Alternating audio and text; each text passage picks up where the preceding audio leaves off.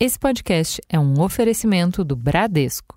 Aliados pelo respeito por um futuro mais diverso e mais justo. Esse podcast é apresentado por b9.com.br.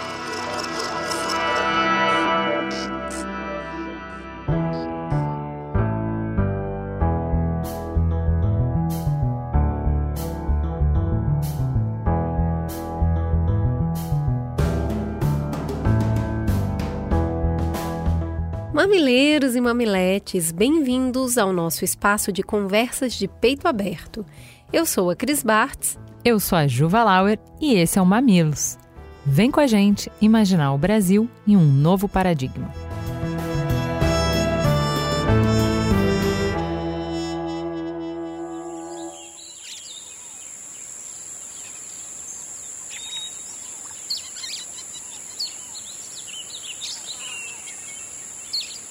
Brasil tem 500 milhões de hectares de florestas.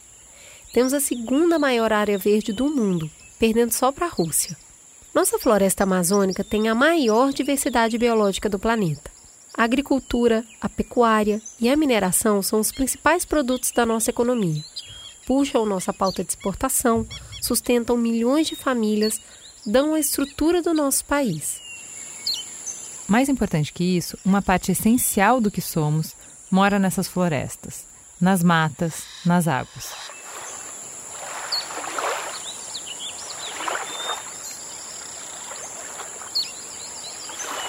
Povos se originam dessa terra e fazem dela seu sustento. A partir dessa terra, entendem quem são, qual seu espaço e seu lugar no mundo. Quando a gente fala da natureza, da floresta, pode parecer uma coisa distante, lá do mapa, de desenho, mas é o que está na nossa mesa todos os dias. A alface que a gente come, a cadeira que a gente senta, é o que faz chover.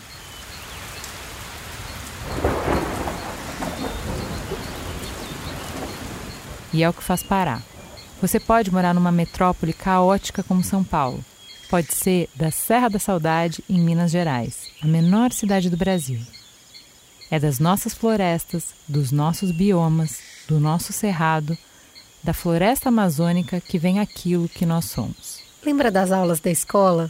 O nome Brasil vem de onde? De uma árvore.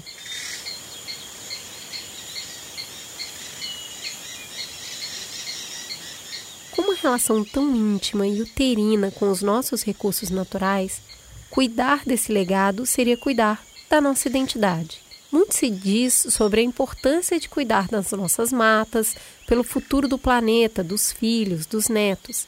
Mas a gente fala pouco sobre como cada raiz que se corta é um pouco da gente que se vai. Cada território incendiado apaga também um pouco da nossa memória. Cada vez que o garimpo legal avança sobre um território indígena, coloca em risco a vida de milhares de brasileiros. Eu sou brasileira. Você também é é a nossa vida que vai correr risco junto. Apesar de tudo isso, quando olhamos para o quadro da preservação no Brasil, a realidade é bem diferente do que esperamos. O Brasil é o sétimo emissor de gás carbônico do mundo. Isso indica que não só não estamos combatendo desastres ambientais, como efeito estufa e aquecimento global, mas que também estamos contribuindo diretamente para agravar o quadro. Março de 2021 foi o pior dos últimos 10 anos em termos de desmatamento. A gente nunca, na verdade, conseguiu atingir as metas estipuladas pelos órgãos internacionais. Mas no mês passado, só no mês de março, a gente perdeu 810 quilômetros quadrados de floresta. Para tentar comparar, é quase como perder toda a área urbana de Brasília em um só mês. Em 2020, aliás, quando os olhos do mundo se voltaram para a pandemia, a gente acabou conquistando um troféu bem ruim. O World Resource Institute apontou o Brasil como campeão mundial de desmatamento, incêndios catastróficos, índices de poluição bem acima da média, desmatamento sem regulação, avanço de garimpo ilegal, desrespeito à maioria dos acordos ambientais internacionais, enfraquecimento absurdo da fiscalização. O Brasil entrou conscientemente numa lógica de autodestruição e decidiu dobrar a aposta pisando no acelerador. E o resultado já foi mais do que comentado por aqui. Biden afirmou que se o Brasil não parasse de destruir a floresta, sofreria retaliações comerciais. Assistimos há pouco aí um grande candidato à chefia de Estado dizer que se eu não apagar o fogo da Amazônia, levanta barreiras comerciais contra o Brasil. E como é que nós podemos fazer frente a tudo isso? Apenas a diplomacia não dá. E quando acaba a saliva, tem que ter pólvora. Em transmissão ao vivo pela internet, Bolsonaro disse que alguns países estão aproveitando o momento para criar barreiras contra o Brasil. O país, agora, sem dizer o nome aqui, falou da a nossa Amazônia, né? teve a desfaçatez de falar a nossa Amazônia. Em você, brasileiro que está me assistindo aqui, ou está interessado em um dia ter um espaço aqui na região amazônica para ele. O tom de Bolsonaro foi em resposta a um Twitter do presidente francês. Macron postou uma foto com a frase A nossa casa está em chamas, em referência aos incêndios na floresta. Macron convocou membros do G7 para discutir o que chamou de crise internacional durante a cúpula no próximo fim de semana no balneário de Biarritz. O recado mais contundente veio hoje da França. O país informou que não pretende aprovar o acordo entre Mercosul e União Europeia que custou 20 anos de negociação entre os blocos. Paris diz que se opõe ao acordo pela falta de mecanismos no Brasil para garantir os compromissos assumidos contra o desmatamento. Qualquer analista internacional aponta que a Amazônia é o nosso tesouro interno e nosso convite para sentar na mesa dos adultos no cenário externo. O mundo tem interesse e urgência em uma nova lógica de produzir e distribuir. E, com 49% do nosso território coberto por essa área verde, somos peça-chave nesse tabuleiro. O Brasil poderia estar escrevendo um novo futuro e liderando a corrida pela construção de uma economia verde que se baseia não na destruição, mas sim na conservação dos nossos recursos. Países que, assim como nós, estão em desenvolvimento, já avançam nas transformações para adaptar suas economias para esse novo paradigma. A China, por exemplo, é o país que mais investe em energia renovável. Outros países como Barbados, Camboja, Indonésia, República da Coreia e África do Sul já têm planos nacionais de economia verde que refletem as recomendações do relatório da ONU para o meio ambiente. Além disso, países como Armênia, Azerbaijão, Egito, Quênia, Jordânia, Malásia, México, Nepal, Senegal e Ucrânia estão se concentrando no esverdeamento dos setores prioritários como agricultura, energia renovável e turismo. Enquanto isso, o Brasil parece ter perdido o passaporte.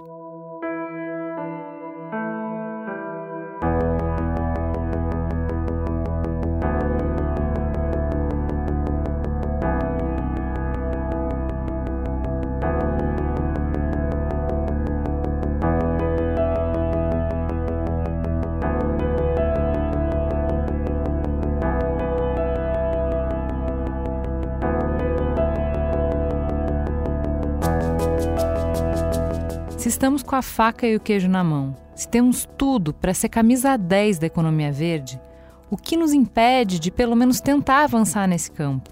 Por que a gente está confortável no caminho da autodestruição? Por que a gente aceita ser piada, perder contratos, ficar fora de acordos importantes? Quais são os agentes que nos sabotam na tentativa de construir um novo futuro para nós e para o mundo? Por que o que a gente tem de mais valioso é o que menos importa?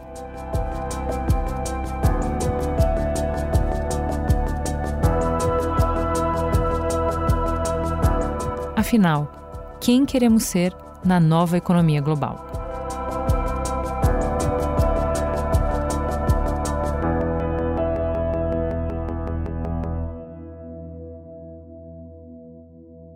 Uma coisa é aquilo que a gente sonha fazer, outra são as barreiras, a correlação de forças, o jogo de interesse, o dia a dia. É preciso tempo, paciência e muita resiliência. As convidadas de hoje sabem isso de cor e salteado e vão nos ajudar na autocrítica e a enxergar novos caminhos. Chamamos para isso duas ex-ministras do Meio Ambiente. Começamos então com Isabela Teixeira, que ocupou a pasta entre 2010 e 2016, tendo como marco de gestão a entrada do Brasil no Acordo de Paris em 2015. Além de bióloga PhD, Isabela construiu carreira como servidora do IBAMA, um dos órgãos mais visados hoje por setores antiambientalistas. Seja muito bem-vinda, Isabela. quem é você na fila do pão. Caramba, aquela que não quer ter fila. tá? Aquela que ambiciona que o Brasil não tenha fila. Tá? Aquela que, na realidade, acredita ainda no país que tem uma força de transformação por conta da sociedade, mas que tem errado muito nas escolhas políticas e ainda um país muito dependente de uma relação, no meu entender, muito extemporânea entre a sociedade e o Estado. Nenhuma sociedade avança se não reconhecer seus erros. Não há como fazê-lo. Não há como. Nós temos que reconhecer os erros, todos. Isso é verdadeiro. Não, não conta novas mentiras, para contar novas histórias sobre o futuro, que é isso que nós estamos discutindo, que o mundo está pautando, pós uma crise de Covid e pós uma crise climática, com o início de uma, uma conferência, pós essa conferência que vai definir de clima os, as rotas de um mundo de baixo carbono, ou nós assumimos o que nós somos e construímos a partir daí, parar com essas estratégias de auto-engano, com essas falácias, com essas mentiras que são seculares no Brasil. Para compor esse time, a gente precisava da Marina Silva, que foi quem ocupou a pasta entre 2003 e 2008, tocando a época do Plano de Ação para Prevenção e Controle do Desmatamento da Amazônia Legal, que teve como marca a queda do desmatamento na Amazônia em 57%. Marina é também professora, evangélica, mãe e foi senadora pelo Acre. Ainda hoje, Marina é um dos nomes mais conhecidos na luta pela defesa do meio ambiente. Marina, que honra te ter na nossa mesa. Seja muito bem-vinda. Quem é você na fila do verde? Bem, primeiro, Cris, Ju, obrigada pelo convite. É uma satisfação estar aqui com vocês, com a Isabela. É, quatro mulheres fazendo essa conversa. É muito significativo nesse momento. E se eu for falar quem é Marina na fila do verde, eu sempre digo que eu sou uma mulher movida à fé e à determinação a fé para remover as montanhas que eu não tenho como escalar e a determinação para escalar as montanhas que eu não devo esconder atrás da fé. E é isso que tem me movido é, até hoje. E uma pessoa que acredita profundamente que o Brasil pode ser, ao mesmo tempo, um país politicamente democrático, culturalmente diverso, ambientalmente sustentável economicamente próspero. Não é? Essa é a minha crença e é por isso que eu tenho lutado ao longo desses anos em parceria com muitas pessoas, inclusive com mulheres fortes como Isabel. Agora que a gente já apresentou essa mesa de peso, a gente já volta para conversar um pouco mais de como a cúpula do clima mudou o cenário do desenvolvimento sustentável.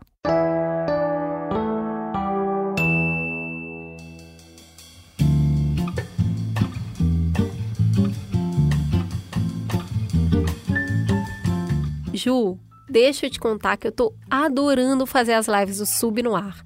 Só tem um probleminha. Minha fila de leitura tá ficando cada vez maior. Ah, mas isso é a vida, né? E eu vou dizer, isso nem é problema, é solução. Se organizar direitinho, a gente consegue dica pro ano todo. Se você ainda não está acompanhando, o Sub no Ar é uma série de encontros ao vivo em que eu e Ju estamos apresentando lá no aplicativo do Submarino. É toda quinta às 8 horas. A cada encontro a gente recebe um convidado e a conversa é sobre um tema especial para leitores e leitoras. Ontem mesmo eu estava com a Tati Bernardi falando de autoficção. Eu fiquei encantada com o tema e também, claro, com a Tati que manja muito do assunto. O Fernando Pessoa já tinha falado que o poeta é um fingidor e precisa de muita genialidade para botar lirismo nos fatos cotidianos, né não? É isso, autoficção, biografias, autobiografias, tem muitas maneiras de contar uma história real sem faltar com a verdade. Eu acho que foi esse mais ou menos meu aprendizado do encontro de ontem. E você, Cris, o que, que vem por aí? Quem que você vai encontrar semana que vem? Assim como você, eu fui lá no podcast Calcinha Larga para buscar minha próxima convidada. Quinta que vem, dia 6, é a Camila Frender que está comigo no aplicativo do Submarino. E para entrar no clima do Dia das Mães, o tema vai ser A Mãe Tá Off. a gente vai conversar sobre esses segundinhos de prazer e como que a gente aproveita isso. Até porque, né, Cris? Livro não pode ser só para estudar, para concentrar, para aprender. Eu sou muito defensora de livro como ferramenta de distração, de desligar de tudo. A gente merece sim mergulhar, viajar para outros universos. E olha, a gente vai trazer uma lista saborosa nessas conversas e todas entram em desconto logo no finalzinho da live. Só que é o seguinte, gente, ela é ao vivo, tá? E não fica lá depois não. Então você vai ter que entrar sim, quinta às 20 horas, sabe? Encontro agendado, você tem um date, quinta às 20 horas. Entra, assiste ao vivo, ri, interage com a gente e depois faz as suas compras com um belo de um cupom de desconto. Então vai lá que a gente está te esperando, é só baixar o aplicativo, se cadastrar e ativar as notificações para saber quando o Sub no Ar vai começar. Vou te esperar, hein?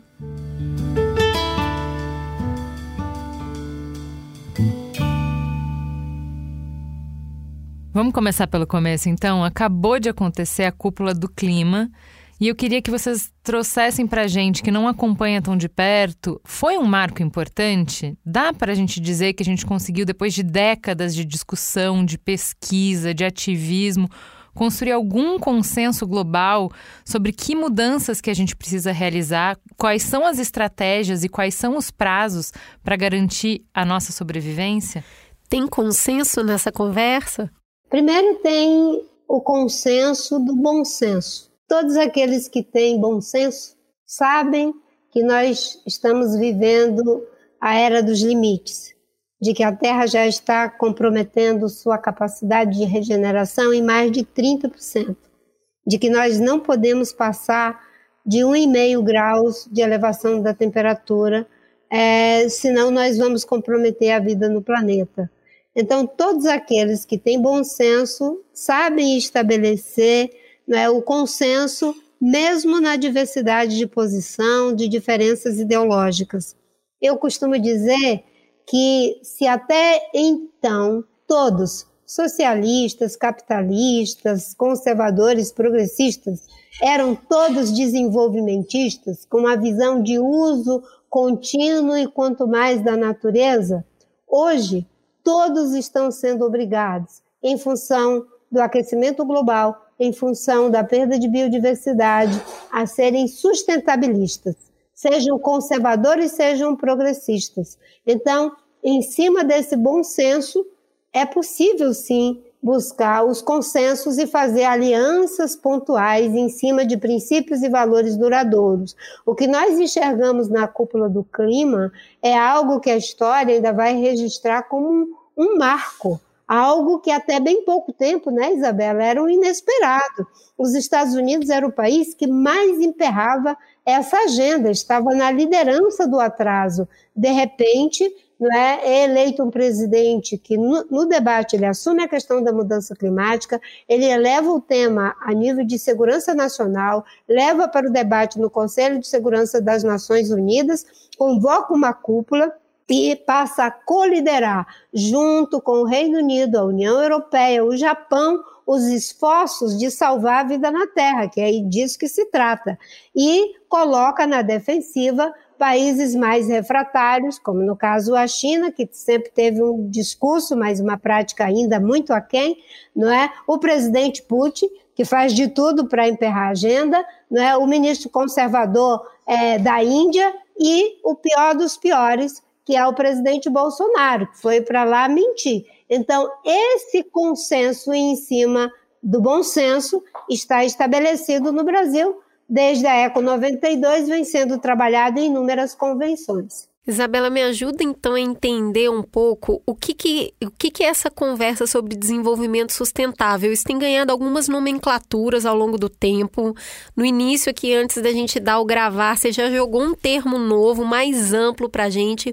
Como é que essa perspectiva transforma a economia e a sociedade que a gente tem hoje? O que está por vir? Isso tem muito a ver com esse é, bom senso que a Marina pontuou, e que na dimensão política e geopolítica, obviamente, a questão climática nos expõe a um risco climático onde todos nós estamos vulneráveis. Então, é, não foram só convencidos pela ciência, estão sendo convencidos pela natureza, porque nós já estamos vivendo os extremos climáticos e a crise da Covid, da pandemia que nós estamos vivendo, antecipou uma crise global. Mostrou, fez um flash Acho que nem o mais radical dos ambientalistas poderia imaginar a economia do mundo parar. E ela parou. Parou porque a natureza disse: para. E a grande verdade é que o mundo vai viver essas transformações que começam nesse novo momento da cúpula do Biden, que a gente chama assim, da volta dos Estados Unidos ao cenário internacional. Mas os Estados Unidos, por exemplo, não são signatários até hoje da Convenção da Diversidade Biológica, então ainda tem uma perna manca ali, sabe? Ainda tem uma coisa que precisa ser melhor equacionada. Mas importante, vendo o discurso dele de ontem, é que ele sinaliza, sim, uma liderança geopolítica, foi o que ele disse ontem, um discurso de soberania, uma coisa assim, não sei se Marina assistiu, mas é, afirmando numa linguagem doméstica, isso é importante, esse consenso, esse bom senso internacional. Isso é uma transformação política, porque até então os Estados Unidos falavam que domesticamente não tinham condições de enfrentar serem os maiores emissores, ou dentre os maiores emissores de gás de efeito estufa do mundo. Isso é um lado da história. O outro lado da história é que essa corrida essa nova corrida que vai até Glasgow, e de Glasgow vai até 2030, 2030 vai até 2050, isso está desenhado no, nisso que foi pactuado dentro do bom senso, etc, etc, porque não podemos aumentar mais que um grau e meio de temperatura. Ano passado a Europa registrou a maior temperatura registrada na Europa, então foi o ano mais quente na Europa. E aí você vai progressivamente vivendo essas situações que eram excepcionais e que agora tem uma frequência maior. Então, você vai emergir um mundo lidando, sim, com essas novas economias. Você precisa mudar a economia. Tá? E lá atrás, nós, lá atrás, que eu digo nessas conferências, a área ambiental, desde a Rio 92, na Rio mais 20, na Rio mais 10, determinou, sim, caminhos em torno da chamada economia verde. Essa economia verde, que na realidade é procurar uma equação de viver, de promover prosperidade, desenvolvimento mais justo, olhando a nova relação com a natureza, se a pode dizer isso, e serra três parâmetros: clima, uso eficiente de recursos naturais, o que chama hoje recurso, é, a economia circular, e também equidade social. Tá? Além dessas economia, dessa economia verde, se junta a chamada economia azul, tá? que vem com a questão dos oceanos, a questão da água. Depois você vai e desloca para uma economia é, é, que chama, a gente chama em inglês de economy care, ou care economy, desculpe, tá? que é ter a cor de púrpura que vai para um mundo mais justo. Aí você vai para a economia branca, que é a digital, tá, Marina? É chamada assim, virtual ou digital. E você está colocando um pouco de lado, ou está querendo substituir a, a, a, economia. Essas novas economias passam a ter uma nova relação com capital natural e não ser intensiva em capital humano, como era antes a exploração do homem, que era chamado de economia preta ou negra, economia marrom, economia cinza. O que, que você quer dizer com tudo isso? Vai emergir uma economia multicolorida, uma economia que vai ter que lidar com todas essas demandas que estão colocadas aí, que a humanidade traduz como bem-estar, entendendo os chamados limites planetários e entendendo que nós vamos ter que fazer equações muito inovadoras na relação entre a humanidade e o meio ambiente. É uma humanidade e um planeta. Tá? Não tem como desembarcar disso, não tem como você. E as coisas estão interconectadas. Então, as economias, elas, as dinâmicas econômicas, terão que lidar sim com essa pluralidade, essa diversidade de situações. No centro da história, a questão das desigualdades que emergiram sem precedentes depois com a crise da Covid e a questão da relação com o meio ambiente, já chamado capital natural, que também emergiu e a ciência vem mostrando que se não mudar o rumo, que a cúpula começa essa nova trajetória, a humanidade é, vai estar vivendo situações de profunda incerteza, de profunda vulnerabilidade e, portanto, a natureza imporá um novo ritmo de viver no planeta. Então é isso que está vindo à mesa. As discussões são interessantíssimas, eu posso dizer a vocês, porque é fascinante como é que as pessoas estão querendo procurar essas novas saídas. Ou seja, os modelos econômicos que nós conhecemos, que levaram particularmente a país desenvolvimento e país desenvolvido esse gap, essa distância muito grande de mundos em consumo, etc., isso tem que mudar. E é, tem muita gente no mundo pensando nisso para colocar esses novos rumos. Tomara que a gente esteja neles. Marina, vamos botar isso para a realidade? A gente está precisando mais do que nunca de utopias, de, de novas ideias e de para onde a gente vai remar.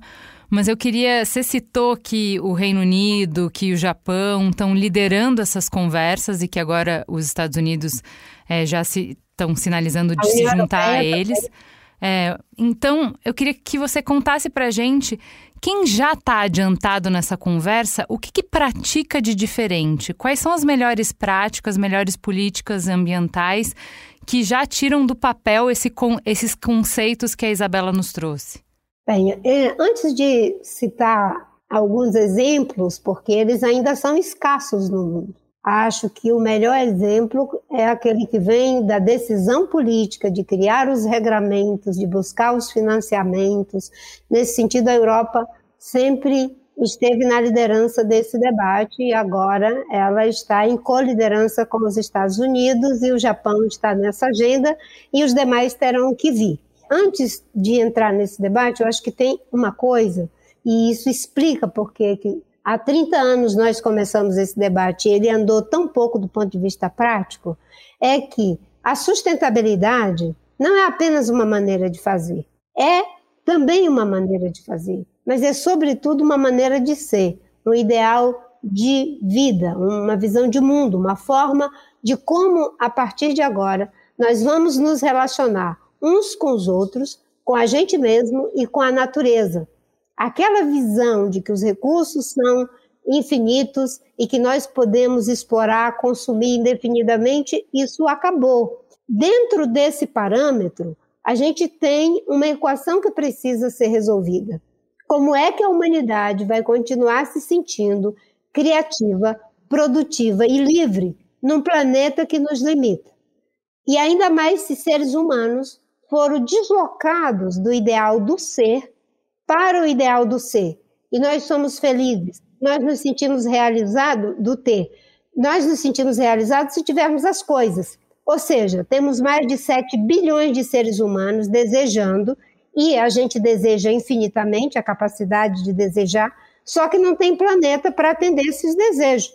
Então, a nossa ideia de liberdade e felicidade pode parecer que vai ficar tolhida, mas a gente tem que fazer um deslocamento desse ideal do ter para o ideal do ser.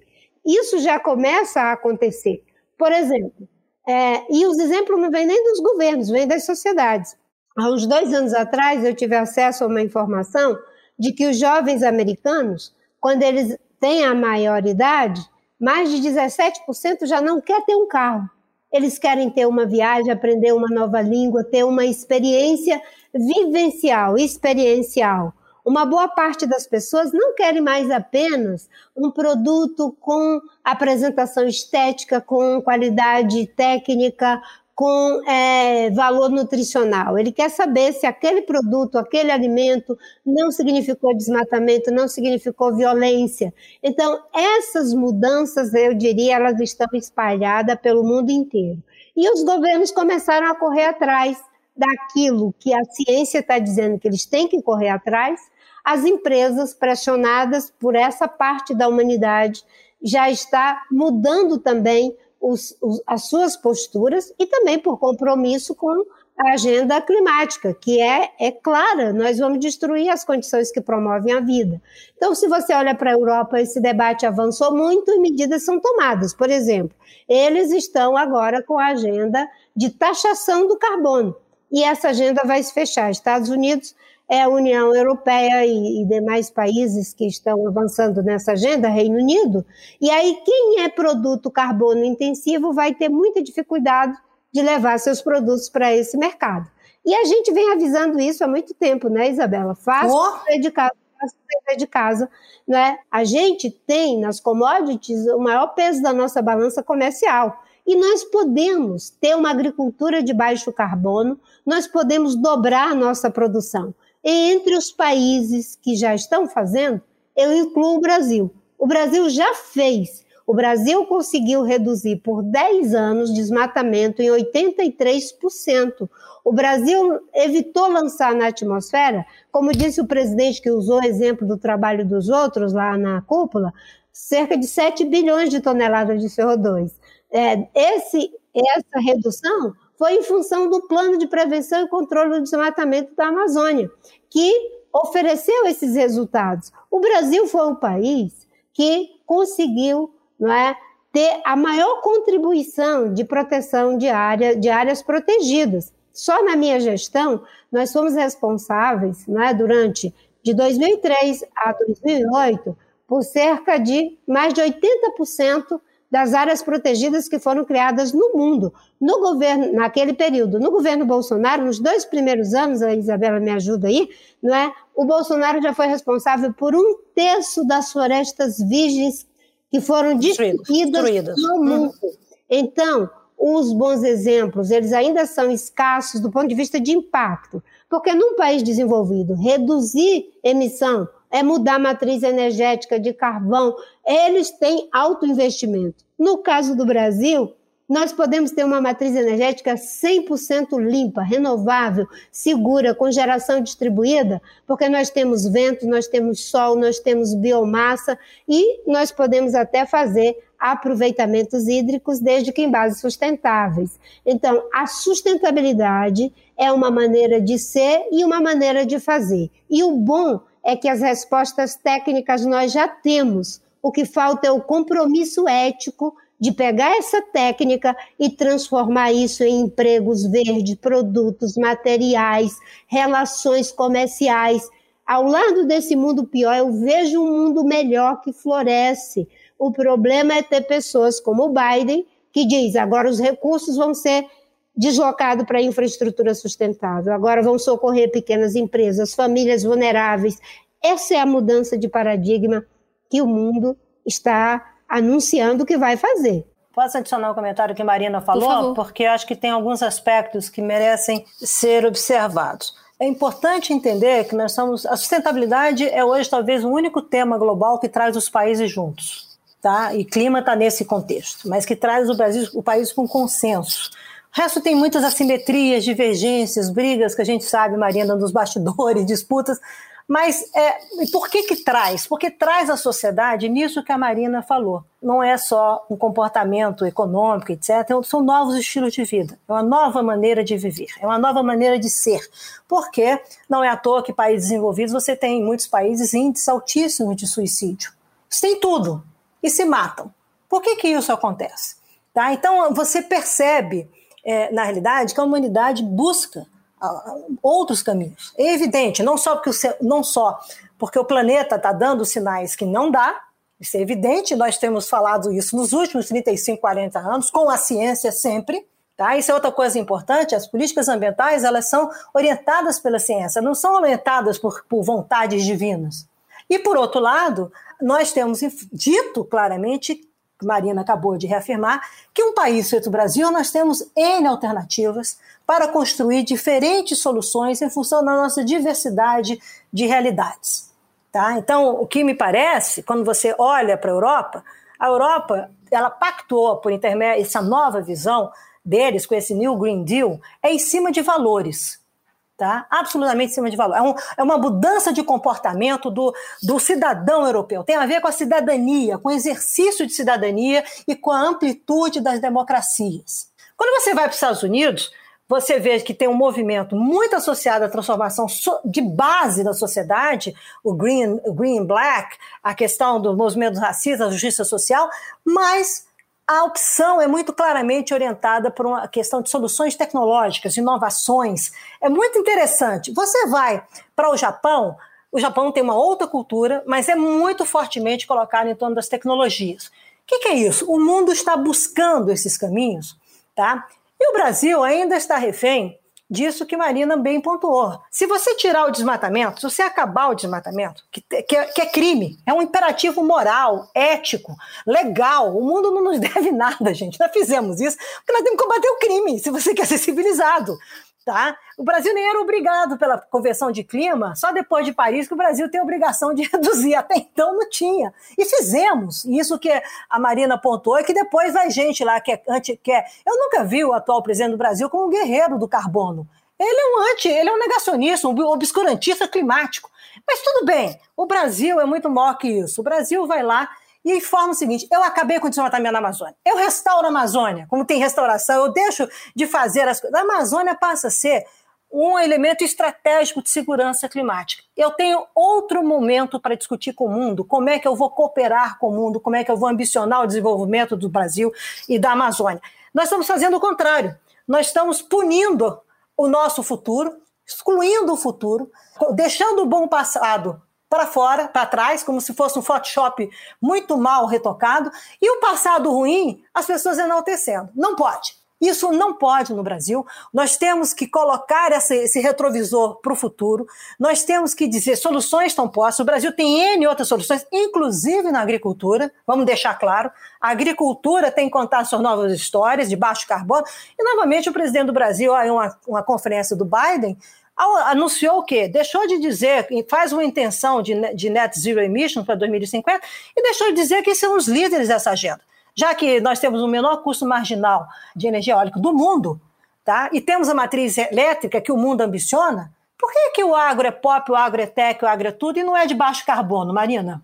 Me diz, por que, que você perde a oportunidade, já que é tão importante, como vocês falaram das commodities, por que, que não afirma que é de baixo carbono? Por que, que não afirma que é inclusivo? Por que, que não afirma que, de fato, você dá um dever de casa para a gente continuar com a, com a história de segurança alimentar, mas no outro patamar, numa agricultura amigável com a natureza. São essas ausências políticas do Brasil que a sociedade identifica as assimetrias e não dá para poder não pontuar e assinalar que nós temos que ir por outros caminhos. É isso que o mundo reclama do Brasil hoje, um Brasil que, que é visto pelo desmatamento ilegal que tem que acabar, em vez de ser visto de um carbono que tem que ser banido com base na sua economia, com soluções permanentes para o desenvolvimento do nosso país. Esse é o equívoco da tese hoje. Tem uma coisa interessante que é o fato da sociedade brasileira ter muita sensibilidade ambiental. Uma pesquisa recente que foi feita pelo Datafolha dá conta que mais de 80% das pessoas têm noção de que nós já estamos vivendo sob os efeitos das mudanças climáticas uhum, e de que esse é um problema grave que precisa enfrentar, ser enfrentado. Cerca de 70% das pessoas dizem que preferem que o Brasil cresça num ritmo menor, desde que proteja suas florestas.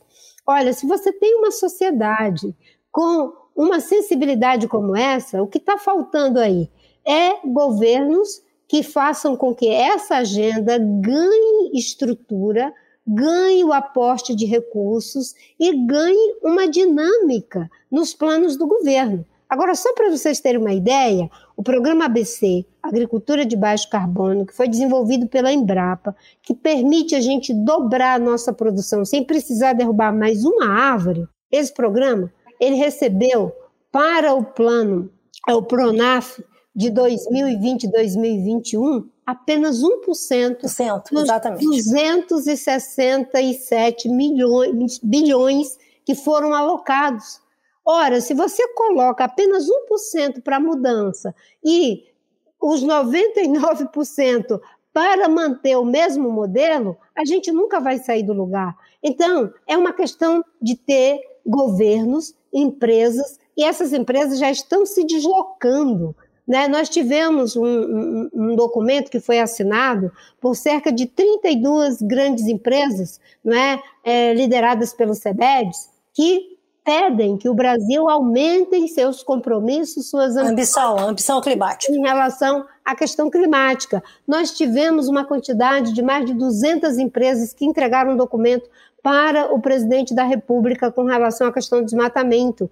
E todos os ex-ministros da Economia e do Banco Central apresentaram um documento dizendo que o Brasil não tem outra alternativa que não seja do desenvolvimento sustentável. Ou seja, o Brasil é o país que reúne as melhores condições de fazer a mudança. E óbvio que nós estamos olhando para o retrovisor, como eu disse a Isabela, porque temos um governo que não tem altura, não tem profundidade, eu costumo dizer que o, o Bolsonaro ele é inconscientemente incompetente para entender o que está colocado no mundo. Mas eu acho, se você permitir, Marina, ele pode ser inconsciente e incompetente, mas ele é conscientemente ignorante. Isso é, para mim, algo, porque não é só desconhecer, ele fomenta o desconhecimento. Ele é, é, é inacreditável, porque o Brasil, como você está pontuando, nós temos tantas alternativas, nós temos uma ciência eu ouso dizer na área climática que talvez seja a melhor ciência e uso da terra do mundo. E quando você fala de agricultura BC, Marina, que a Embrapa desenvolveu, Por que, que isso não é o carro-chefe de uma transição brasileira para ser mais competitivo? Que interesses são esses que não dialogam com o futuro do país e dialogam com o passado injusto? Adorei que a. Ó, a Isabela já tá dando o teaser do, da segunda parte da conversa. Então, olha só, a gente conseguiu aqui resumir por que, que a gente já tem um consenso. Então, a gente andou nos últimos 30 anos globalmente para se construir um consenso. E a Isabela já trouxe muito bem uh, o que, que a gente tem de, de potência no Brasil não só para ser arrastado a roldão, como a gente está sendo agora, não só para ser instigado a entrar dentro do consenso, mas a liderar. No segundo bloco, a gente volta para conversar o que, que a gente tem que fazer para sair dessa lanterninha e assumir a liderança que uh, a gente tem competência e potencial para assumir.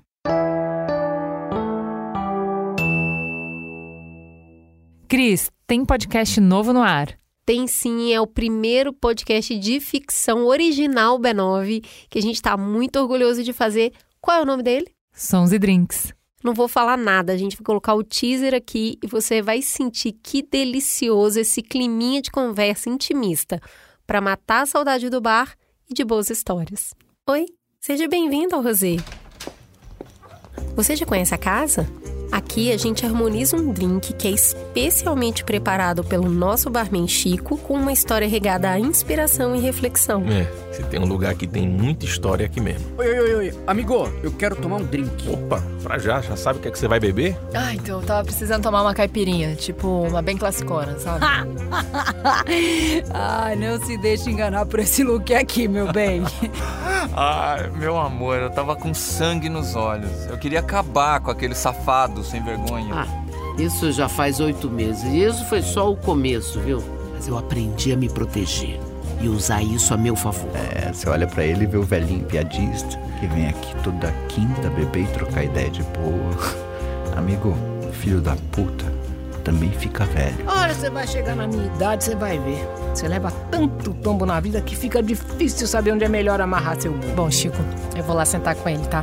Obrigada e valeu pela conversa. Nossa casa está aberta. É só chegar. Vem saborear nossas histórias.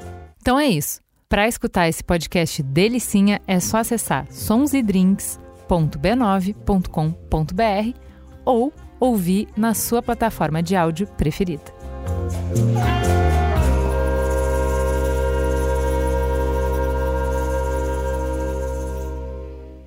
Voltamos então e eu vou fazer aqui o papel das perguntas que mais circundam aqui eu e a Juliana quando a gente vai falar desses temas, tá?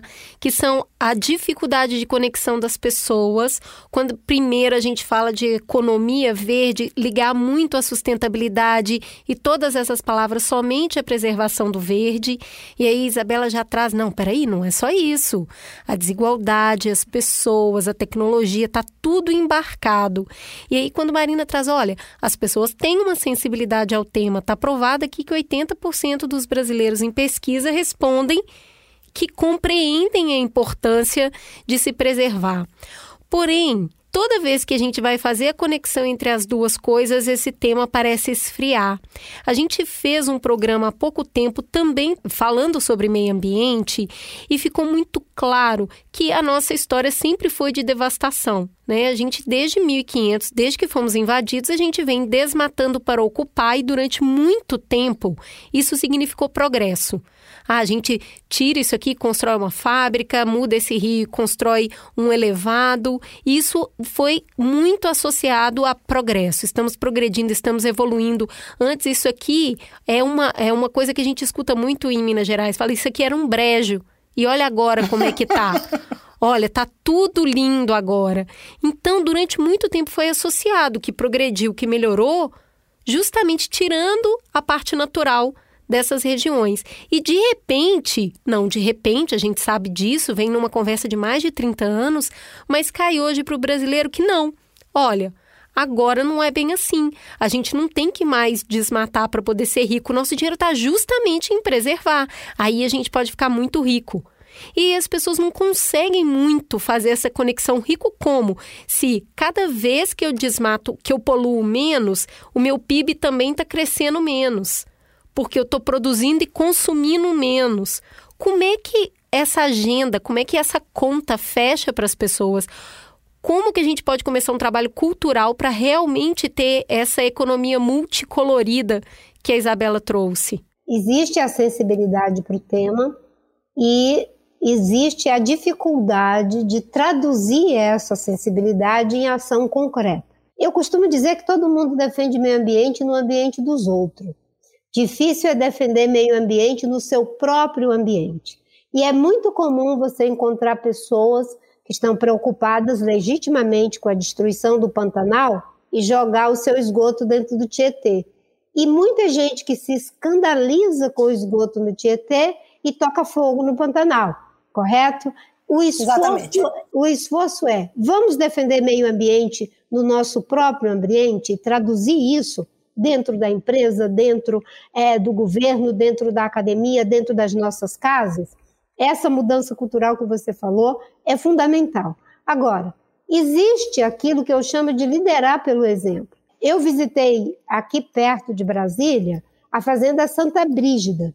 Antes era uma área com baixíssima produtividade, que produzia, digamos, nem para sobreviver. Né? Hoje, eles estão produzindo cerca de, eu acho que é 260 sacas de milho por hectare.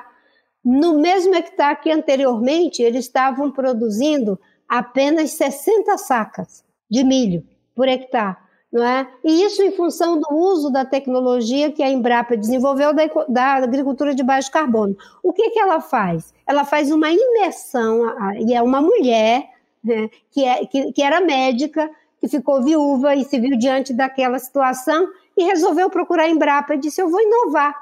E hoje é uma fazenda altamente rentável. Ela faz imersão com pessoas, agricultores que vão conhecer a diferença na sua fazenda. Imagine isso como política pública, ganhando escala, ganhando força.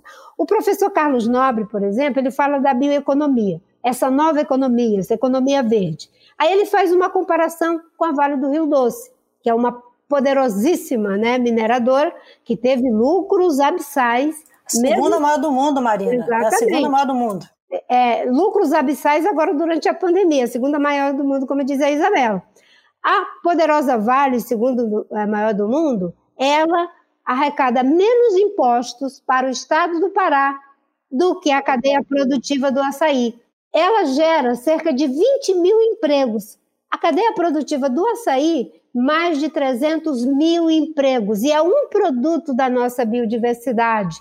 A nossa biodiversidade, na sua variedade, tanto do ponto de vista daquilo que já está disponível na natureza para ser adensado, os sistemas agroflorestais, a agroindústria.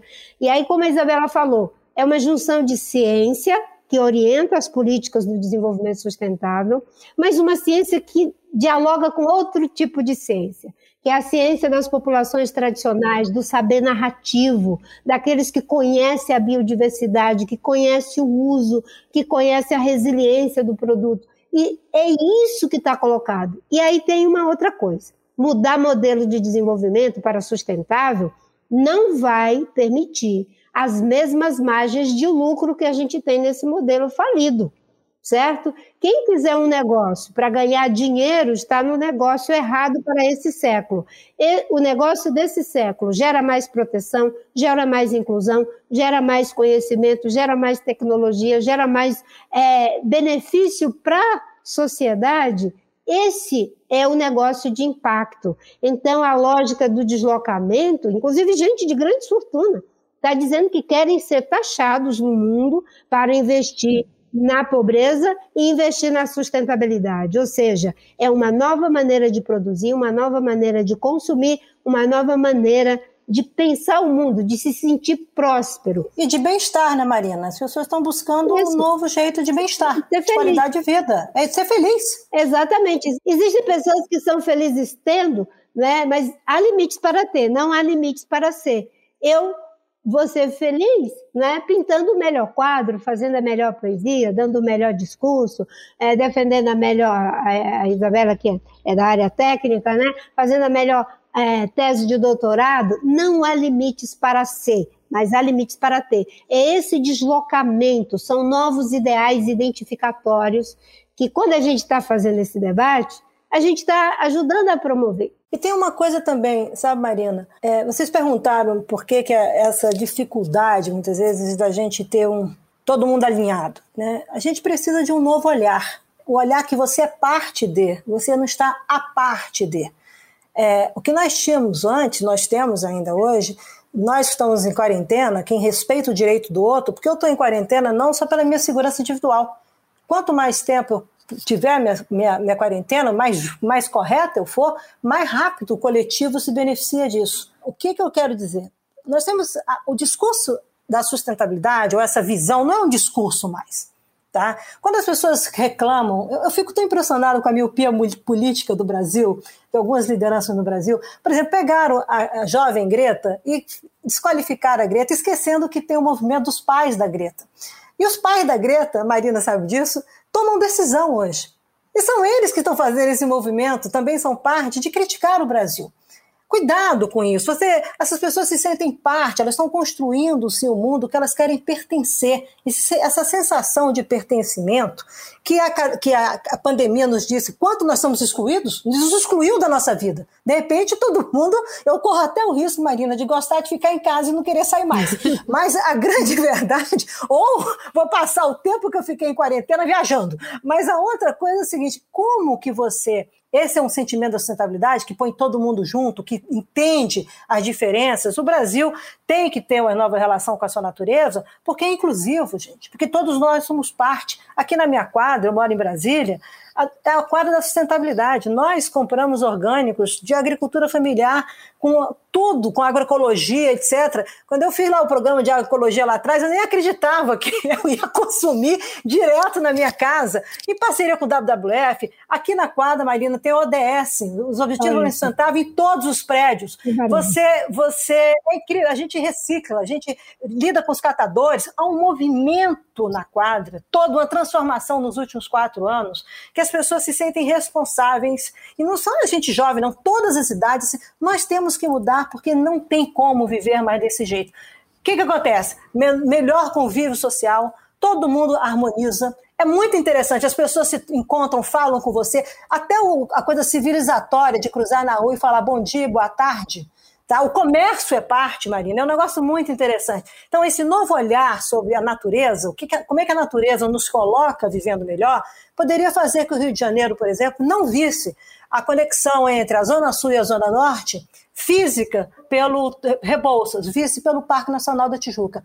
A natureza liga a cidade. E na hora que você tiver esse olhar, você vai entender o quão inclusivo isso é importante, você não estaria destruindo o Parque da Tijuca com invasões como você tem hoje. É isso que precisa mudar e essa pauta ela acolhe a todos, ela não é uma, uma pauta que coloca a parte, ela te faz parte de. É isso que é importante da mensagem política, e eu acho que está acontecendo em muito mais velocidade, com muito mais intensidade no Brasil do que a gente está conseguindo ver tá? Mas acho que o Brasil já acordou, sinceramente já acordou. Isabela, com grandes poderes vem grandes responsabilidades, né? Se a gente fala que o agronegócio é uma, um dos motores da economia brasileira, você trouxe no primeiro bloco esse comentário de que o agronegócio precisa de novas narrativas, né? A gente sabe que uma parte é, considerável do agronegócio já se adaptou a esse novo paradigma. Já atende ao regulamento global para ser considerado sustentável. Mas uh, a gente tem uma parte que está completamente fora disso e que é o maior responsável por emissão de carbono. Então, o maior responsável por emissão de carbono no Brasil são os desmatamentos e é desmatamento para agropecuária, em grande parte. Se é um, um setor da economia que é tão forte economicamente e politicamente, ou seja, eles mandam.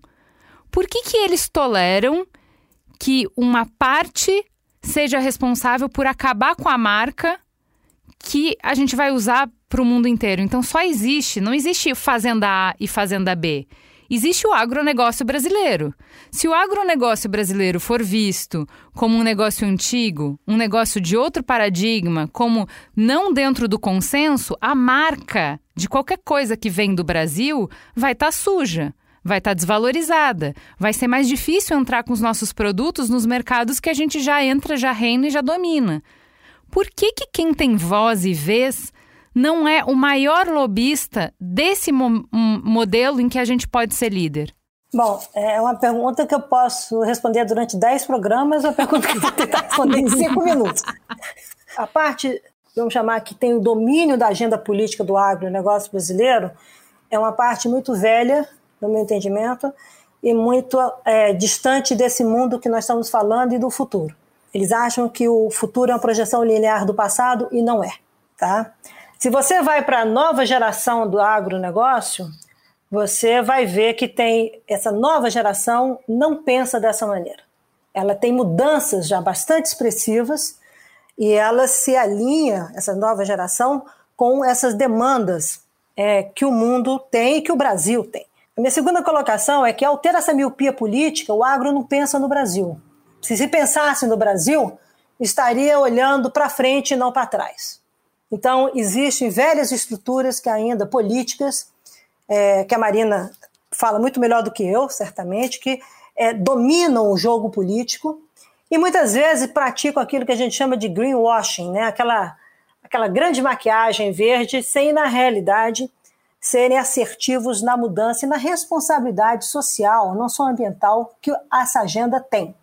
Então, não é só o agronegócio. A relação com a agricultura familiar, 78%, quase 80% da extensão de terra nesse país estão quase está em torno de 10 a 12% é, de proprietários rurais. É uma concentração de terra absurda que retrata a nossa história. Então a gente também tem que observar isso. Por outro lado, você tem soluções tecnológicas, porque o Brasil foi capaz de construir esse arranjo na agricultura brasileira, e soluções tecnológicas competitivas. Então, você tem que entender a agricultura brasileira no território nacional, tá? Não é só na Amazônia aquilo que foi que contribui para o desmatamento, as emissões do Brasil estão associadas ao é o uso da terra, desmatamento, cerca, em termos médios aqui, 47%, 48%, e o resto distribuído entre agricultura, resíduos sólidos, que são cerca de 5%, e energia.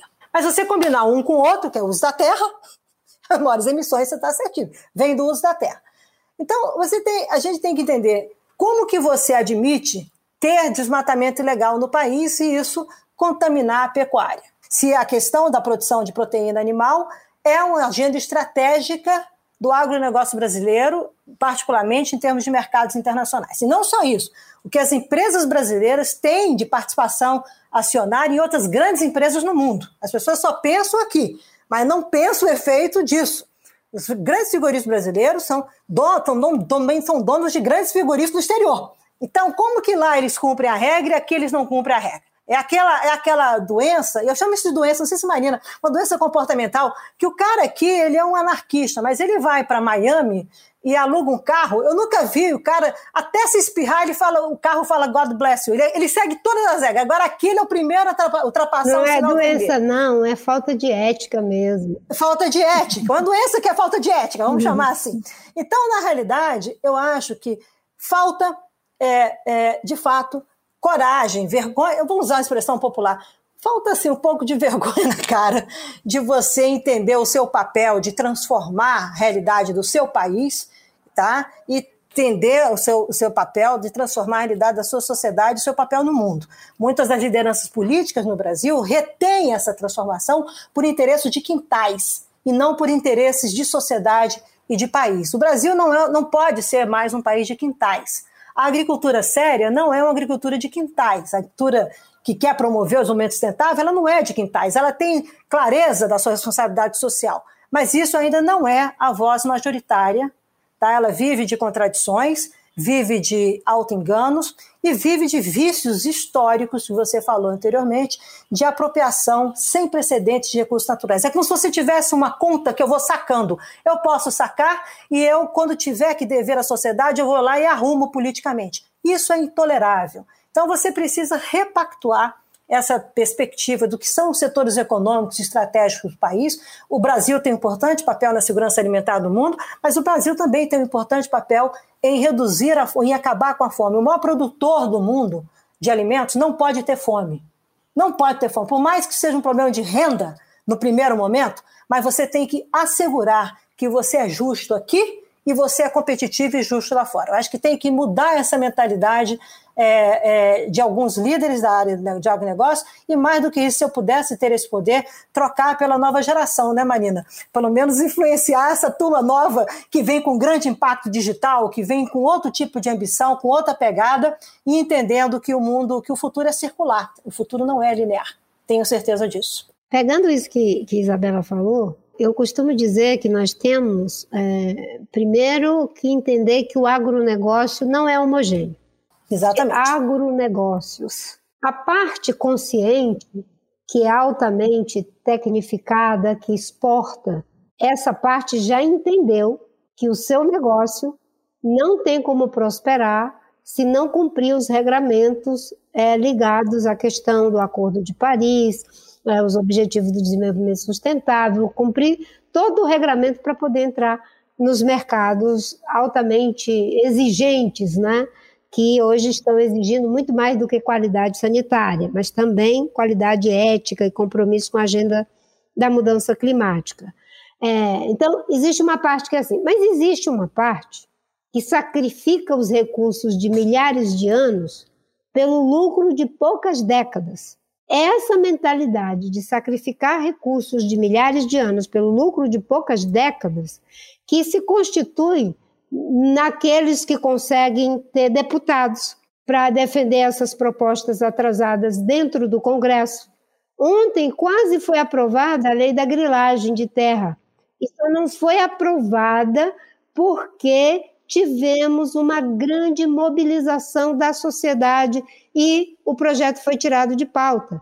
Veja como o Bolsonaro mente na mesma semana praticamente que a gente viveu toda a cúpula do, do, do, clima, e que ele disse que ia chegar desmatamento ilegal zero e não sei o que até 2030, a base de sustentação, o senador Irajá, ele puxa para votação o projeto de grilagem que assegura regularizar a área roubada da sociedade brasileira né, até 2018. É porque é terra pública, né? É terra Exatamente. pública, detalhe. É terra que pode ser até hoje terra indígena, não é? Está sendo invadida, é unidade de conservação, tudo. Então, essa parte atrasada, que é a maioria daqueles que pressionam todos os governos e que é a base do Bolsonaro, esses aí, eles não têm visão estratégica, eles pensam aqui e agora. Eu não vou comparar com gafanhoto e respeito os gafanhotos, mas eles têm uma visão, não é, de que é aqui e agora. Então, é essa visão que precisa acabar, porque isso vai acabar primeiro por pressão dos mercados externos que não querem mais adquirir esses produtos e por ação de governo, não é? O plano de prevenção e, e, e controle do desmatamento, num dos momentos que a gente teve que aumentar a pressão foi vedar o crédito, criminalizar a cadeia produtiva de quem desmatava, de quem é, produzia, de quem comprava, de quem transportava, e vedar o crédito para desmatadores ilegais. É dessa forma que você vai tirando o que não pode e colocando como pode. E existe o como pode. Então, esse agronegócio retrógrado, ele está prejudicando o Brasil, mas ele é a base do Bolsonaro. O Bolsonaro não vai romper com ele, não é? É por isso que eles incentivam mineração, a terra dos povos indígenas, eles estão querendo aprovar leis para fazer a grilagem se tornar propriedade com título e tudo. O Fundo Amazônia está parado porque eles não querem usar o dinheiro para fortalecer desmatamento, o IBAMA, o ICMBio, a fortalecer a pesquisa, os projetos de desenvolvimento sustentável, ele quer usar para regularizar, olha só, o projeto é para proteger, eles querem premiar aqueles que roubaram terra pública. Então. Ele quer transformar o ilegal em legal, né, Maria? É, Essa é a grande verdade. E... A ilegalidade e ilegalidade. Então, sabe como é que você acaba o desmatamento? Pegando a carona da Marina, Marina, você legaliza, então não é desmatamento, é conversão. Não é isso, Marina? É, exatamente. O que ele o que ele está fazendo é exatamente, já que ele não quer resolver, O problema, ele vai estabelecer que agora não tem crime quando você invade a terra dos índios, quando você faz garimpo ilegal, quando você faz grilagem, corte seletivo de madeira, quando você faz expansão predatória da fronteira agrícola. Né? Eles, inclusive, fizeram uma instrução normativa que acabava com o licenciamento ambiental. Agora, nessa agenda de, de que eles estão desmontando tudo e, e fazendo isso de forma deliberada, é, de fato, em diferentes governos, até na ditadura militar, quem era ministro do Meio Ambiente lutava pela sua agenda. É a primeira vez que nós temos um ministro que luta contra a agenda. É, luta contra os ambientalistas, luta contra a proteção. O Salles, ele atua propositadamente para conseguir os resultados que é, negativos que ele está alcançando em relação à natureza. Agora, a luta ambiental não é? Ela sempre foi difícil. Qualquer ministro que estava ali, ele ia lutar com os problemas externos e os problemas internos. Não vamos escondê-lo, não é fácil, né? Você é manejar fácil. internamente as dificuldades que foram encontradas por todos os ministros. Né? Com certeza o professor Paulo Nogueira Neto, quando propôs criar o IBAMA, em plena ditadura militar, o único conselho deliberativo dessa república que é, agora foi destruído pelo Salles e o Bolsonaro, não deve ter sido fácil. A Isabela teve as dificuldades internas dela, eu tive as minhas, mas todos lutávamos para que a nossa agenda avançasse. Eu sei o quanto era difícil o embate na questão de não querer que o Brasil fizesse, além da hidrelétrica, é, por exemplo, lá de, de, de do, do Rio Madeira, né, que ainda fizesse eclusas e que fizesse três barramentos no Rio Madeira. Foi um debate intenso dentro do governo, mas nós conseguimos mostrar que não deveria, não tinha sustentabilidade ambiental fazer os três barramentos. Não é fácil aumentar os compromissos do Brasil, que o Brasil saísse da posição de responsabilidades comuns, porém diferenciadas, esse não foi um debate fácil, mas todos os ministros, a equipe técnica, trabalhavam para fazer avançar. Agora nós temos um ministro que trabalha para fazer atrasar. É a primeira vez que eu vejo o ministro da Agricultura se escondendo atrás do ministro do Meio Ambiente. A Tereza Cristina se esconde atrás do Salles. Ele, é verdade, ele, é um bom Ele é ponto. é mais real, não é, do que qualquer rei, porque ele, ele é vassalo da destruição. Eu quero terminar fazendo uma pergunta bem pontual para as duas. A gente vem ao longo de, dos governos democráticos buscando se colocar nessa vanguarda do mundo. O ministério que vocês dirigiram mostram números e propostas. Eu sei, a gente re, sempre reforça aqui no Mamilos que a gente tem um corpo técnico muito bom no governo, que apresenta propostas consistentes para serem colocadas em práticas. Então eu queria que a gente fizesse um exercício de zoom out, que a gente deu esse tropeço aí durante quatro anos o que, que efetivamente a gente tem que fazer com um governo novo, ou o que, que a gente precisa ouvir da proposta de presidenciáveis que não pode faltar nessa agenda. Pelo menos uma proposta para cada, por favor. Bem, para enfrentar o problema do desmatamento, eu vou pegar aqui esse, né? É, é reeditar o plano de combate ao desmatamento. Plano de controle e prevenção do desmatamento, ele foi feito em cima de três diretrizes: combate a práticas ilegais, ordenamento territorial e fundiário e apoio a atividades produtivas sustentáveis. Para combater práticas ilegais, que é a agenda pela qual a gente hoje tem, digamos assim, uma, uma total necessidade, da qual a gente tem total necessidade, fortalecer as equipes do IBAMA, do ICMBio, dos processos de monitoramento, tornar né, os dados que o DT é, apresenta na orientação para a ação das equipes, recuperar as operações conjuntas da Polícia Federal juntamente com o IBAMA, é, trabalhar a questão de voltar a criar unidades de conservação, demarcar terras indígenas, fortalecer né, todo o processo de fiscalização, de comando e controle do Ministério que está completamente abandonado, é o trabalho que foi abandonado, destruído por esse governo. Então, controlar desmatamento é possível.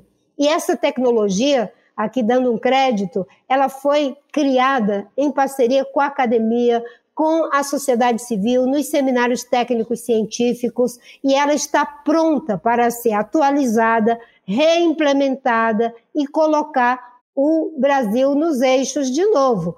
Obviamente que no debate presidencial, os candidatos vão ter que falar de sustentabilidade. Não dá mais para a visão desenvolvimentista pautar o debate meio ambiente ser apenas um capítulo em, nas últimas páginas do plano de governo. Ele terá que ser uma política transversal, perpassando ações de agricultura, ações de infraestrutura, de ciência, de tecnologia, de educação, meio ambiente, hoje no governo Balde, é, a questão climática, é uma política transversal. Aliás, né, as diretrizes, quando eu fui ministra, era controle e participação social, apoio ao desenvolvimento sustentável, política ambiental integrada ou transversal e fortalecimento do Sistema Nacional do Meio Ambiente. Qualquer governo terá necessariamente que pensar o Brasil a partir de um novo paradigma, um país que seja ao mesmo tempo economicamente próspero, socialmente justo, politicamente democrático, culturalmente diverso e ambientalmente sustentável. Nós somos uma potência ambiental e nós podemos ser a solução no mundo, nós não somos o problema. Eu só queria perguntar se dá para fazer isso sem reforma agrária, ou se esse é o momento, a gente tem que parar e encarar isso. A Marina falou, é, a gente acaba o desmatamento. É imperativo. Não existe esse Brasil que tem que emergir que está aí latente, ele, ele já existe desfragmentado, a gente não consegue enxergar, porque o desmatamento nos coloca um fog enorme sobre o Brasil. E essa agenda é uma agenda de passado. O Brasil, quando eu chamo de agenda de passado, não é que ela não esteja no presente, que ela não contamine o futuro, como ela faz, mas ela deveria ter resolvido no passado. Isso é uma, é uma agenda que nos apequena. Porque nós sabemos resolver, nós temos lei para isso, nós temos instituições para isso, nós temos ciência para isso.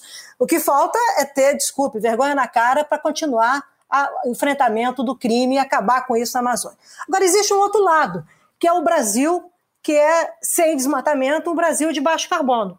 Então, tem que estar na agenda, tá? tem que estar na agenda propostas concretas de como é que o Brasil muda esse rumo, não só em relação à Amazônia, a Amazônia, não só da bioeconomia, está todo mundo voltado para a Amazônia, está certo, mas também tem que olhar as cidades na Amazônia, o desenvolvimento humano na Amazônia. Não é uma coisa, novamente, à parte. A Amazônia é parte do Brasil. Qual é a contribuição da Amazônia para o desenvolvimento do Brasil? Qual é a contribuição do desenvolvimento do Brasil para a Amazônia?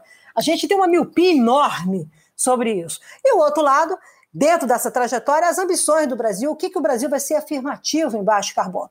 Nós temos que saber como nós vamos operar os próximos 10 anos, gente. Essa década até 2030 é uma década chave para afirmar como é que nós vamos nos comportar em 2040 e 2050, onde o mundo, tá, supostamente pelos compromissos políticos que estão sendo definidos hoje, vai estar trilhando essas novas ambições de desenvolvimento, de inserção internacional, de cooperação internacional mais uma vez, a gente coopera porque a gente tem interesses comuns. O Brasil tem que saber quais são os seus interesses. O Brasil, você se senta à mesa para negociar porque você tem interesses comuns. Você se casa com alguém porque supostamente você tem interesses comuns. Supostamente. Não adianta dizer assim, me dá um cheque em branco que eu vou te, vou te fazer a, pessoa, a mulher mais feliz do mundo casando comigo. Não é assim. Tá? Ninguém compra isso. E quem compra são os tolos. E quando os tolos compram, a gente vai, a gente vê o que o Brasil está vivendo hoje. Os tolos compraram esse engano hoje do Brasil. Então, para mim, 2022 tem que ser uma, uma conversa muito pragmática, é, afirmativa, em cima de propostas muito concretas, com um olhar, sim, de acabar com esse passado que nos envergonha, assumindo as nossas falhas, assumindo os nossos erros e afirmar, sim, numa mobilização democrática do país, sempre com democracia, olhando as nossas desigualdades, como que nós vamos trilhar esses novos caminhos que não nos leve a novas desigualdades. O mundo, ele é, não é tão amigo assim. As disputas políticas e econômicas são muito complexas. Nós não temos que ficar, temos que ficar olhando como se nós fôssemos a quem. Não, nós temos que afirmar o que somos, o que nós queremos, como nós queremos e com quem nós queremos. Isso, para mim, tem que vir com clareza. E olha, a sociedade civil brasileira já está se organizando para isso, tá? Se Deus quiser, a gente chega em Glasgow mostrando um pouco desse Brasil e cenários, como é que o Brasil é, o que, que o Brasil pode ser, o que o Brasil pode ambicionar não só além da tragédia que nós estamos vivendo, mas afirmativa em torno dessa nova estética verde, em torno dessa novo olhar, é, dessa economia que vem com várias cores, exatamente ambicionando, Marina, o que, que a gente quer após 2030 com os ODS. Essa convergência, o foco voltar dessa coisa de buscar mais igualdade ou mais proximidade no mundo digital, economia do conhecimento, economia da digital, isso não pode ser usado contra nós. Nós temos que ter atalhos na educação, atalhos na questão de competitividade, atalhos na questão é, de desenvolvimento regional e nós temos que usar a tecnologia a nosso favor. Então, discutir baixo carbono, ter propostas concretas, é também ter um realinhamento com essas novas agendas, com essas novas economias. E como eu gosto de falar, o Brasil precisa se realinhar urgentemente com, com a contemporaneidade.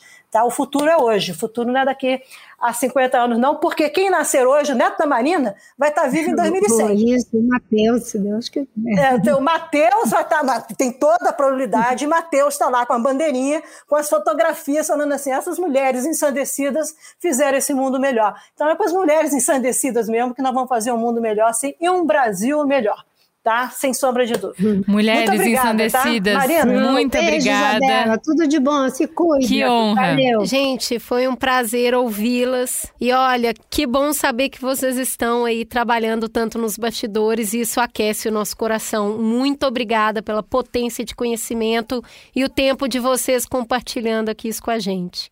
Fica tranquila que nós somos carbono saltitantes.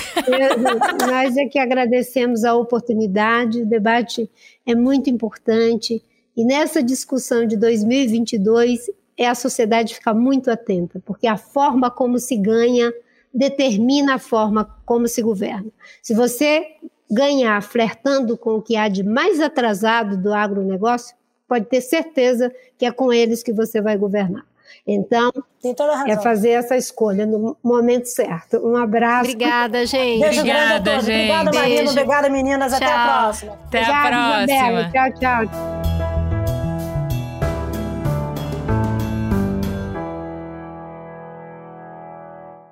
Juliana, que programa rico, né? Fazer síntese disso é praticamente impossível com o volume de informação que foi passado ali.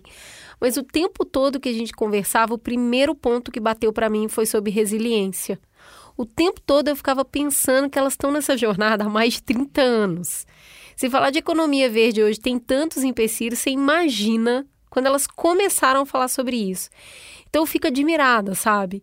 Eu fico genuinamente envolvida pelo empenho, pela dedicação de duas pessoas tão capazes que estão ali dedicando a sua vida para mudar o curso do país inteiro, sabe? O curso do mundo. O Mamilos, ele nos dá a oportunidade toda semana de conhecer gente incrível. E aí, toda semana a gente sai daqui pensando: meu Deus, esse país não tem como dar errado. Olha quanta gente foda, quanta gente brilhante a gente tem. Tá? A gente tropeça, pode não ser no tempo que a gente quer, da forma como a gente quer, mas a gente tem um capital intelectual incrível para nos ajudar a construir o mundo que a gente quer viver. É, falar em é, o tempo que elas estão né, nessa batalha é, me, me remeteu muito a não tem nada mais poderoso no mundo do que uma ideia cujo tempo chegou, né?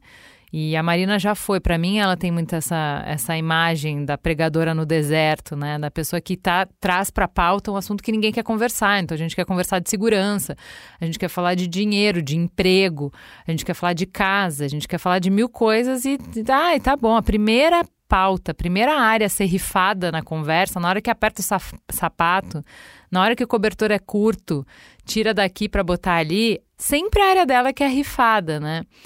É, então, para mim, ouvir ela hoje nesse convite que ela faz, né, de que de quem vê a sustentabilidade não como um meio para um fim, mas como uma mudança radical de direcionamento, de forma de viver, de enxergar a gente, o outro, o mundo. Ah, eu me emocionei muito, né, de ouvir ela repetir que há limites para o T e não há limites para o C, que a gente tem que ir para outro lugar. E eu acho que esse convite para a transformação pessoal que ela faz ganha muita importância no tempo que a gente está vivendo hoje. Ela solta umas frases que você vê que já é de gente que está nessa há muito tempo, né? Tá repetindo a mesma coisa. É, vai tão diferente pra gente, né? Quando você tem que falar a mesma coisa três vezes, você já tá irritado. Marina tá lá há 30 anos falando a mesma coisa, Isabela, mesma coisa. Isabela gravou com a gente e ia participar de mais dois podcasts internacionais no mesmo dia da gravação. Ela é uma porta-voz de como é possível enxergar o Brasil como um grande ator social. Isso me deu até um quentinho no coração, sabe? Tem gente muito capacitada também falando. É, eu, eu achei bem interessante que a Isabela trouxe de uma nova peça para o nosso quebra-cabeça. No Mamilos 293, o Oliver trouxe uma peça para a gente entender por que, que o agronegócio não pressiona para o Brasil liderar a economia verde, se a gente tem tanto a ganhar com isso, né? Se é tão estratégico, se essa é a tendência, por que, que o agronegócio que tem poder e tem grana não, não pauta isso? E o Oliver falou: olha, a gente é o maior produtor de commodities do mundo, né? Eles não se sentem ameaçados por sanção. É difícil substituir a nossa produção, trocar de fornecedor, né? Então isso já era uma. Ah, eu entendi. E hoje eu entendi o impacto que um conflito geracional do agronegócio tem no futuro do nosso país. Sim. E para mim foi uma grande coisa entender isso. Eu falei: ah, claro, é claro, se quem tem a caneta, se quem tem o poder ficou muitos anos, décadas, tendo sucesso de uma determinada forma, assim, aí a gente já tem muitos e variados estudos para mostrar que é bem difícil de mudar a direção quando você já foi um modelo de sucesso por décadas, entendeu? É difícil entender a mudança. Enquanto a caneta estiver na mão dessa galera, vai ser bem difícil, a guerra é longa. E é por isso que eu acho que a gente tem que ficar de olho nas propostas que vão surgir no próximo ano. Eu, para mim, assim, particularmente, se sustentabilidade não for o carro-chefe, eu não quero nem começar a conversa. Porque não é sobre ter um plano ambiental que vai ditar a regra no país. Não, não é para ser o último capítulo do livro, é o livro inteiro, é uma política transversal. Tudo perpassa a proposta de sustentabilidade, já que ela engloba economia circular, justiça social e meio ambiente. Então, não me venha com churumela. Se a gente for falar de habitação, a gente vai ter que falar disso. Se a gente vai falar de segurança nacional, a gente vai precisar falar de sustentabilidade. Se a gente for falar de emprego, a gente vai falar disso. Olha o que a Marina falou: o quanto uma indústria emprega versus o quanto uma fazenda que está produzindo de uma maneira ecologicamente sustentável emprega. Então, cara, a gente precisa olhar para outros lugares. Não me venham mais com as promessas de sempre, porque o mundo mudou e eu vou exigir isso em propostas. Temos um programa? Temos um programa, gostei muito desse programa. Fica gostosa a sensação de mais um Mamilos no Ar. Até a próxima semana.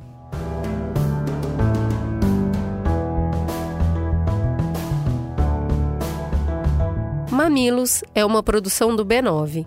Eu sou a Cris Bartz e apresento esse programa junto com Juva Lauer. Para ouvir todos os episódios, assina aqui o nosso feed ou acesse mamilos.b9.com.br. Quem coordenou essa produção foi a Beatriz Souza, com pesquisa de pauta realizada por Iago Vinícius e Jaqueline Costa. Nos programas de história, a curadoria e o roteiro ficam a cargo da Deia Freitas. A edição do episódio ficou a cargo de Mariana Leão e as trilhas sonoras de Andy Lopes. A publicação dos programas fica por conta do AG Barros. A identidade visual do Mamilos é trabalho de Johnny Brito e as capas da Elo D'Angelo. O B9 tem direção executiva de Chris Bartz, Juva Lauer e Carlos Merigo. A coordenação digital é de Pedro Estraza, Lucas De Brito e o atendimento em negócios é feito por Raquel Casmala, Camila Maza e Thelma Zenaro. Você pode falar conosco no e-mail mamilos@b9.com.br e conversar conosco nas nossas redes sociais, mamilospod.